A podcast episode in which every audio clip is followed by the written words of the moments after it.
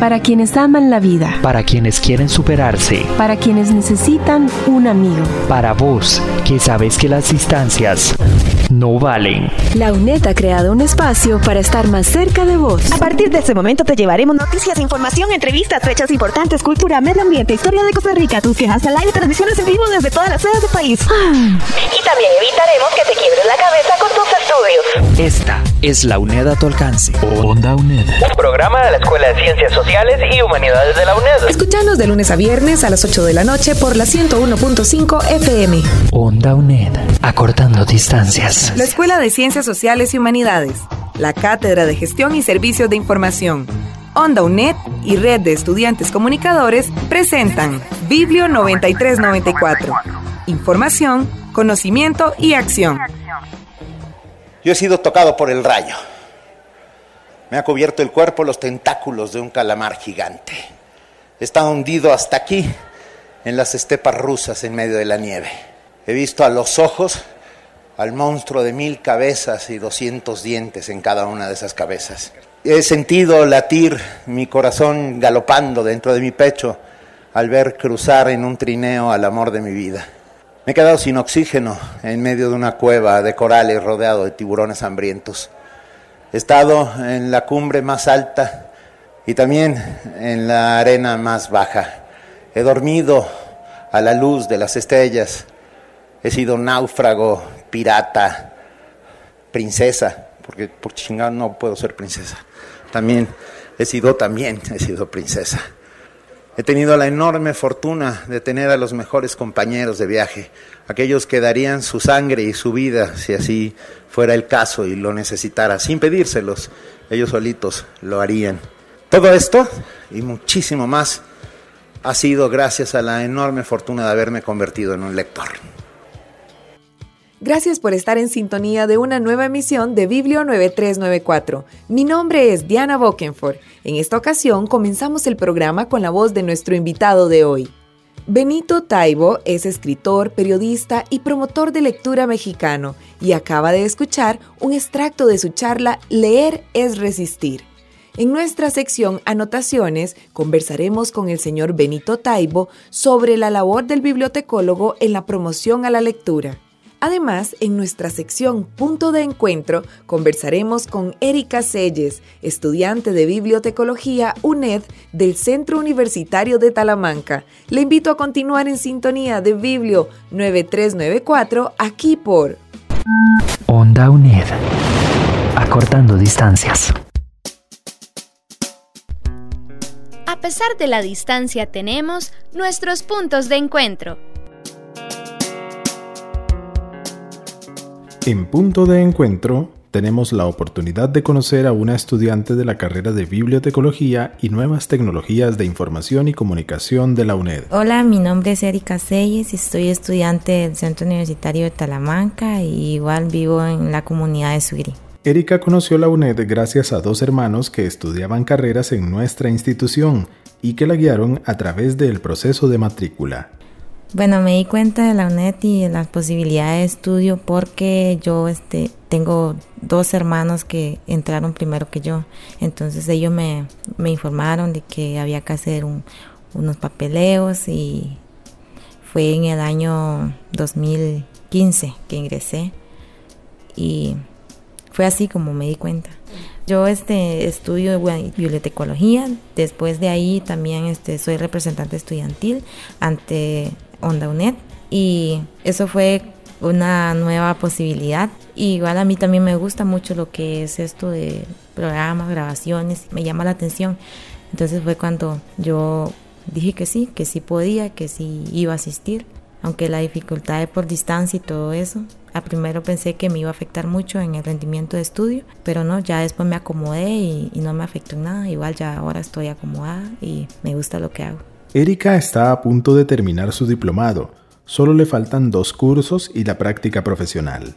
Sus primeros pasos en la carrera fueron complicados, pero con el paso del tiempo logró acoplarse al sistema de educación a distancia. Al principio me costaba bastante porque, eh, como podrás entender que bibliotecología es solo tecnología y cosas de computación, internet y todo. Y yo no tenía esas herramientas para poder llevar el estudio. Pero después de ahí pasó un tiempo de que ya primero no, no, no, no hallaba cómo iniciar. Ya después pude conseguir una computadora, un internet en la casa, entonces ya los trabajos por plataforma cada semana lo podía hacer y ya agarré el ritmo donde primero matriculaba dos materias, después pasé a tres y después a cuatro. Entonces ya últimamente llevo cuatro y, y voy bien, las cuatro la gano. Estudiar bibliotecología es totalmente otro mundo. Uno vive actualizado y uno aprende mucho.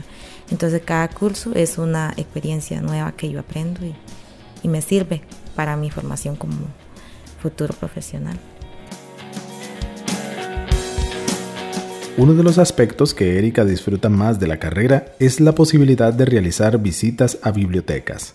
En ellas puede conocer experiencias auténticas sobre la labor que realizan los bibliotecólogos. Bueno, hay cursos donde te dicen que puedes ir a cualquier biblioteca, o sea, ya sea escolar o especializada. En Talamanca hay un día, el más, la más cercana biblioteca es una escolar, que es este, una de escuela y una de colegio. Eh, son bibliotecas pequeñas, nada, nada de decir una biblioteca grande, pero sí, sí me han ayudado en los datos que yo necesito como para llenar mi, mi trabajo, para entonces sí lo he presentado. Hay otras que, que son unas materias que piden exactamente biblioteca especializada, que la más cercana sería una biblioteca de Lina, que está en, en Talamanca, entonces es la que yo más visito frecuentemente. Hace poco realicé la visita a la biblioteca de la UCR. Tuve que ir a esa porque como estaba yo aquí en San José, se me hizo más cerca visitarla una vez y adquirir los datos. Y es otra, es otro conocimiento que he adquirido. También he visitado la de la UCR, que es sobre la de agronomía. Bueno, ahí empecé primero, ya vi que las bibliotecas de la universidad de la UCR son más enormes, más nada de lo que yo había conocido anteriormente. Uno haciendo las visitas, de verdad que a mí me ha servido bastante ya se sabe, por ejemplo, la, la cuando fui a, entrevistar a un referencista, se ve lo que la importancia del, del, trabajo de lo que hace ellos y lo que uno adquiere como estudiante.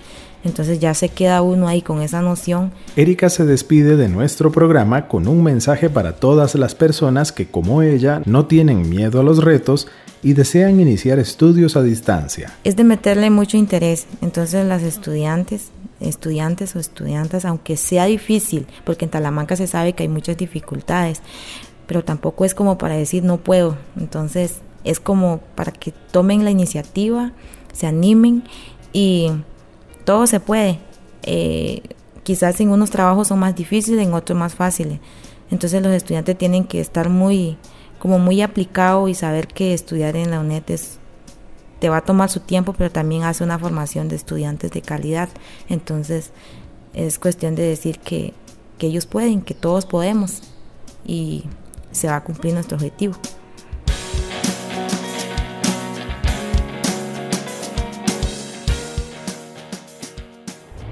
Estás escuchando Onda UNED. Acortando distancias.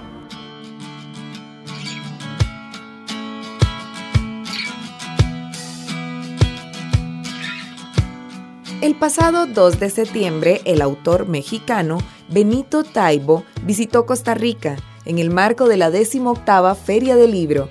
Durante su estancia en el país, nuestra compañera Pamela Jiménez conversó con él sobre la literatura y los profesionales en bibliotecología. No se separe de nosotros que ya inicia la sección Anotaciones. Anotaciones. Biblio 9394. Información, conocimiento y acción. Muchísimas gracias por estar con nosotros. Hoy estamos muy contentos porque nos acompaña Benito Taibo. Él es escritor, periodista, pero se define sobre todo como lector. Él hizo una presentación aquí en la Feria del Libro en San José, Costa Rica, y nos contaba que era la primera vez que visitaba el país. Así que muchísimas gracias por tener un espacio y brindarnos esta oportunidad de poder hablar con usted. Para mí es un enorme privilegio, eh, Pamela, con muchísimo gusto. Me encantó Costa Rica y ya comí gallo pinto. Eh, y entonces ya soy un poco tico. Ok, comenzamos. En la mañana de hoy, o en la tarde más bien, hubo una presentación de su libro Corazonadas. Y usted dijo que para promover la lectura, eh, los libros deben estar cerca de las personas y que por eso deben estar accesibles a las personas. Las bibliotecas y los profesionales en bibliotecología, ese es el pilar de ellos, hacer accesibles la información, los libros, la lectura a las personas que los visitan. Yo a los bibliotecólogos los llamo los guardianes de las puertas del universo. Ah, una biblioteca es la puerta del universo y esa biblioteca puede ser exitosa o no dependiendo solo y tan solo de la pasión del bibliotecólogo, el bibliotecario. Ah, hay, hay ocasiones en que alguien que hace el trabajo de manera rutinaria, que no es un lector, sino un licenciado en bibliotecología, eh, puede alejar a la gente del libro. Ah, el libro puede ser considerado como un objeto de culto al cual hay que rendirle pleitesía y yo creo justo lo contrario, los libros tienen que ser manoseados, usados, usados hasta que se caigan las hojas, ah, porque para eso son, para eso están hechos, para eso sirven. Usted en varias conferencias, bueno, una es nacer como lector, pero sobre todo en esta, nacer como lector, usted mencionaba algo que pasa, que pasó en México y que pasa aquí en Costa Rica también, y que es que el sistema de educación, con el objetivo de promover la lectura, estableció una serie de lecturas obligatorias. Entonces, desde chiquitos, porque esa es nuestra verdad, en algunos casos nuestro primer contacto con los libros, lo vemos un poco cansado. Y resulta que las bibliotecas, sobre todo las escolares, pues tienen que estar vinculadas con el currículum de estos centros educativos y puede que caigan un poco en el mismo juego, por decirlo así. Pero mucho peor, querida. Eh, yo viví una época, vengo de un mundo y un tiempo en el cual las bibliotecas eran consideradas lugares de castigo. Y se mantienen. y se mantienen, ¿no? Entonces te mandan a la biblioteca para castigarte. Eh, esto es, esto es anti, anti todo, ilógico, absolutamente ridículo.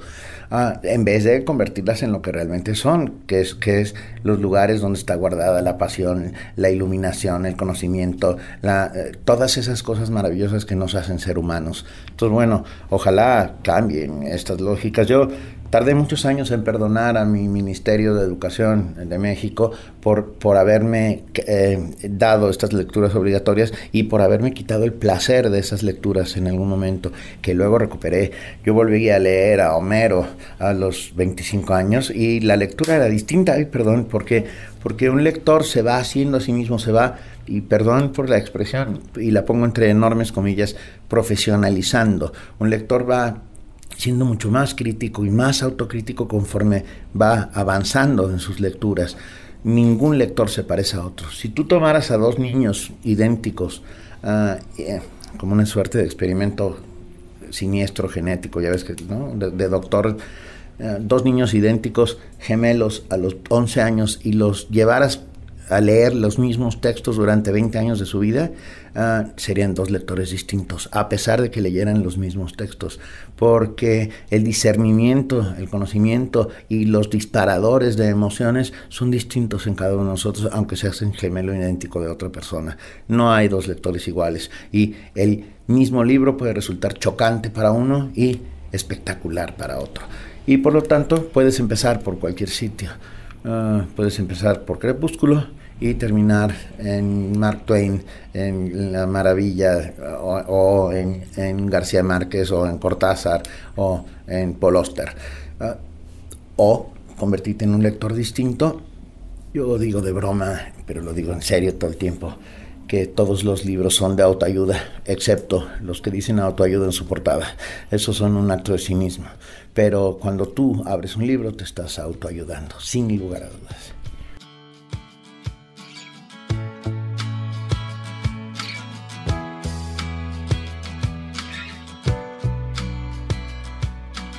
Benito Taibo es además conferencista.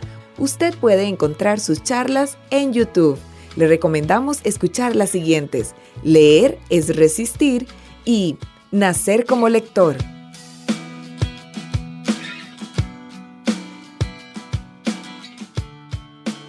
Usted dice algo muy importante que de hecho quiero retomar y sobre todo por el rol de las bibliotecas.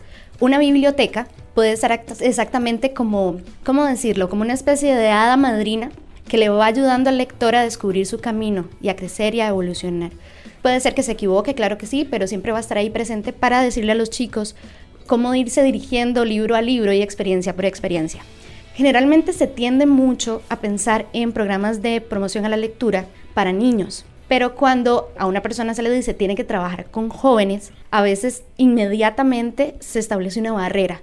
Son una población difícil, es que les da pereza, no les gusta leer, ¿para qué le voy a dar un libro? ¿Cómo puede empezar el, el bibliotecólogo a romper esas ya ideas sociales ya establecidas y crear una relación y sobre todo humana con ese usuario y ese lector? Lo primero que tiene que hacer un bibliotecólogo es ser un lector para transmitir la pasión que significa la lectura, sin lugar a dudas. Y, las, y yo mantengo una teoría y la repito cada vez que puedo, que es que a los jóvenes no hay que educarlos, que solo hay que quererlos. Ah, y, eso me parece que es la parte básica, quererlos y escucharlos. Ah, los bibliotecólogos y los maestros tendrían que empezar a escuchar a los chicos, porque cuando los chicos leen, están leyendo no solo un libro determinado, sino a su tiempo. Están leyendo a su espacio, están leyendo a sus costumbres, están leyendo a su manera de ver el mundo. Están siguiendo el impulso del tambor de la tribu, que significa eh, que están viviendo en ese mundo. Algunos horrorizados dicen que están leyendo por moda. Hay que quitarle la connotación negativa a la palabra moda. Ah, moda significa estar en el mundo y estar viviendo en tu tiempo y estar leyendo a tu alrededor. Ah, se leyó por moda a Jean-Paul Sartre en los cafés parisinos en los 60 y se leyó a Julio Cortázar en los 70 y se leyó a Eduardo Galeano en los, en los 90 Entonces, bueno, ah, lo único que estamos siguiendo son los designios de la tribu. Estamos leyendo lo que están leyendo todos y es una suerte de corriente que va por encima de nuestras cabezas y que nos impulsa hacia ciertos lugares porque tenemos intereses comunes, porque pensamos en maneras eh, similares. Hay que dejar que los jóvenes lean lo que se les antoje y que sean los maestros los que empiezan a leer los que empiecen a leer lo que ellos leen para poder entenderlos. Y eso es relevante porque uno lee un libro de principio a fin porque se siente identificado de alguna manera con el autor, con el personaje principal, con la historia quizás. Y muchas veces, si lo vemos desde una manera adultocentrista, un libro como, en mi caso, A Sangre Fría, me parece maravilloso, pero a mi hermana de 15 años su libro maravilloso es Harry Potter. Por supuesto. Y está bien. ¿Cómo podría ser el bibliotecólogo para también alejarse de alejarse de esa de eso preestablecido o ese pensamiento adulto, adultocentrista y ponerse en los zapatos del lector? Nunca había oído lo de adultocentrista y me encantó. Me parece me parece una maravillosa definición. Ah, porque vivimos el adultocentrismo y también el europeocentrismo y o el a ver, gran problema de Latinoamérica es que no nos leemos unos a otros. Que yo conozco a muy pocos escritores costarricenses, a pesar de que conozco a algunos y que los admiro profundamente, y muchos eh, salvadoreños no conocen a sus vecinos nicaragüenses, etc. Eh, y esto es por las pautas marcadas por el mercado, el mercado que proviene de lógicas mercadotécnicas, punto, y que obligan a leer cosas que vienen de los Estados Unidos o de Europa. Ojalá hubieran mercados emergentes que permitieran que nos leyéramos unos a los otros. Y dentro de esta misma lógica, jóvenes que dictaran qué, qué libros deberían publicar las editoriales y no expertos en mercadotecnia. Creo que tendrían mucho más éxito si fueran los jóvenes quienes decidieran qué libros se publicarán en el proyecto editorial del año siguiente de alguna editorial. Insisto, porque están leyendo a su tiempo, se están leyendo a sí mismos. Y un ejemplo muy de este momento contemporáneo de cómo eh, impulsar a otros a leer es el movimiento Booktube. Sin duda. Eh, de hecho, bueno, Fa Orozco, que es una mexicana, personalmente por Fa Orozco fue que tuve la oportunidad de leer libros suyos de Benito Taibo. Tienen un poder impresionante y la manera en la que te dicen, este libro me gustó, pero no lo dicen desde una manera, ay, el autor quiso decir, es una oda. tampoco dicen tienes que leerlo. Ah, toda esta lógica de recomendación parte de los gustos propios, de las apetencias, de las necesidades, de la manera en que uno ve las cosas. Y los sentimientos que los libros despiertan en uno. Claro, sin duda. Pero bueno, todo parte del propio sentimiento. Toda esta lógica funciona igual que funciona y perdón por la comparación, la lógica de Alcohólicos Anónimos. Ah, uno se levanta en una sesión de Alcohólicos Anónimos y cuenta su historia y los demás se ven reflejados en esa historia. Uno se levanta en Booktube y, cuenta su historia con respecto al libro que está recomendando y puedes sentirte o no identificado. Ese es, ese, ahí es donde se genera la empatía, la posibilidad de, maravillosa que sucede. Y está sucediendo enormemente y, y maravillosamente. ¿eh? ¿Usted que ha tenido la experiencia de tener a estos chicos jóvenes cerca, como Fabrosco, eh, Javier Ruescas, que es un movimiento que permite a los jóvenes, a ver, cuando uno es joven tiene que cumplir ciertas características para encajar. Y a veces la literatura es... La, primera de ellas debería ser rebelde. Ah, un joven que no es rebelde es un viejito escondido dentro de un cuerpo de un joven. Lo que quiero decir es que y lo parto también de un poco de mi experiencia personal. Cuando uno es joven, tiene que cumplir una serie de expectativas. Uno no sabe quién es, ¿verdad? Tiene que descubrirse uno mismo. Cuando te presentan libros como, en este caso, por ejemplo, en Costa Rica, Mamita Yunay, que es un libro con una crítica maravillosa, pero yo no entiendo ni me siento identificada con eso. Estos chicos a veces te presentan libros con temáticas súper complejas, pero te lo explican de una manera muy humana, donde uno se puede sentir identificado en eso. ¿Cómo, ¿Cómo es la experiencia para usted de conocer a jóvenes con una mentalidad tan que han impactado tanto al mundo lector de esa manera? Ha sido maravilloso, ha sido, han sido además absolutamente generosos conmigo, me han tratado como a uno más. Y yo creo que el gran, el gran misterio que no lo es es vernos a los ojos y reconocernos como iguales. Ah, un escritor necesitaría quitarse el palo de escoba que lleva en la espalda y que lo hace subirse a la caja de jabón a decir cómo es el mundo para ah, intentar solamente contar su experiencia desde la pasión, tendrían mucho más éxito, tendrían contacto con sus públicos. Ah, muchos escritores no conocen a sus públicos, no conocen a sus lectores, ah, están muy alejados de sus lectores. Tendríamos que empezar a cambiar eso. Y quiero cerrar con esta pregunta, que puede ser, y creo que con solo esta pregunta podríamos hablar una hora completa. Sin embargo, es mí para, para romper un poquito esta visión de cómo los adultos consideran que leer es leer García Márquez, pongámoslo así, pero no es leer John Green bajo la misma estrella. Tenemos esta manía de dividir también a través de la literatura y no sentirnos como una comunidad unida. Si yo leo Harry Potter, soy genial, pero si leo Crepúsculo, estás un grado menor que el mío. Entonces, ¿cómo quitarnos esto de, describir la literatura como mala y buena, sino como vernos como lectores que compartimos una misma pasión? Es una gran pregunta y es una y la solución no la tengo yo eh, y no la y supongo que tendrá que, haber sesudas reflexiones para intentar aclarar eh, la manera o el punto o la metodología para que esto suceda. Pero pero yo, yo tengo la impresión de que, insisto, los lectores caminan de maneras distintas, a pasos distintos, utilizan atajos distintos, utilizan eh, caminos secretos, bóvedas escondidas y funciona. Y al final, eh, al final, un lector ah, siempre acaba en los mismos lugares. Y esto quiere decir que ah, recurre a esos grandes clásicos, y son clásicos no porque sean viejos, sino porque pasaron todas las pruebas del tiempo, lograron permear de generación en generación y, siguen siendo tan jóvenes como el día que fueron editados por primera vez, y impactan todos acabamos en los mismos sitios.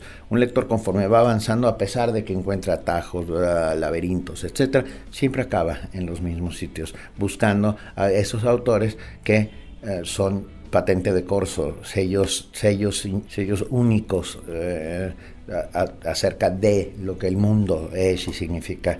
Eh, no, no me preocupa, ¿eh? Yo, yo creo que tenemos que empezar a vernos simplemente a los ojos y vernos solo como lectores. Y e, ese es el truco. Bueno, creo que ya se nos acabó el tiempo, pero muchísimas gracias, Benito, por darnos este espacio y por visitar Costa Rica. Esperamos que vuelva otra vez. Venga, claro que sí, vendré cuantas veces pueda y será un inmenso privilegio para mí.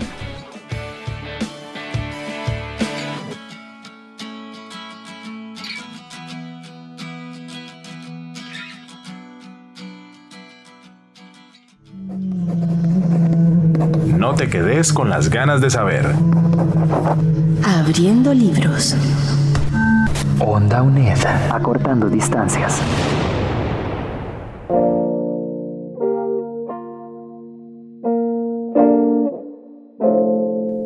Voy a cumplir 13 años. Una semana antes de que suceda, el tío Paco pregunta cada rato la manera en la que quiero celebrarlo. Aparece junto a mi cama, en la mesita de noche, todas las mañanas, una notita escrita que va diciendo, faltan siete días, faltan seis días, faltan cinco días. Creo que el tío está intentando hacerme feliz, me queda claro, pero sobre todo intenta que se me quite la pesadumbre esa amarga y dolorosa que no acaba de abandonarme desde que mis padres murieron. Los niños son o somos crueles. En pleno partido de fútbol en la escuela y ante una entrada que, confieso, hice con demasiada fuerza sobre el tobillo de un rival, sin mala fe, solo llevado por la emoción del encuentro. El compañero tirado en el suelo, exagerando un poco sus muecas de dolor, me miró directamente a los ojos mientras yo le extendía la mano para que se levantara y me gritó, huérfano. Me quedé inmóvil, pensando en cuál insulto doblemente poderoso y contundente responderle, pero me quedé callado. No era un insulto en regla, más bien describía mi actual condición.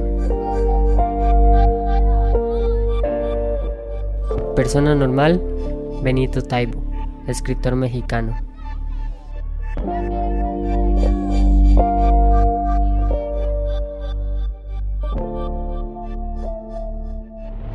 Estás escuchando Onda UNED.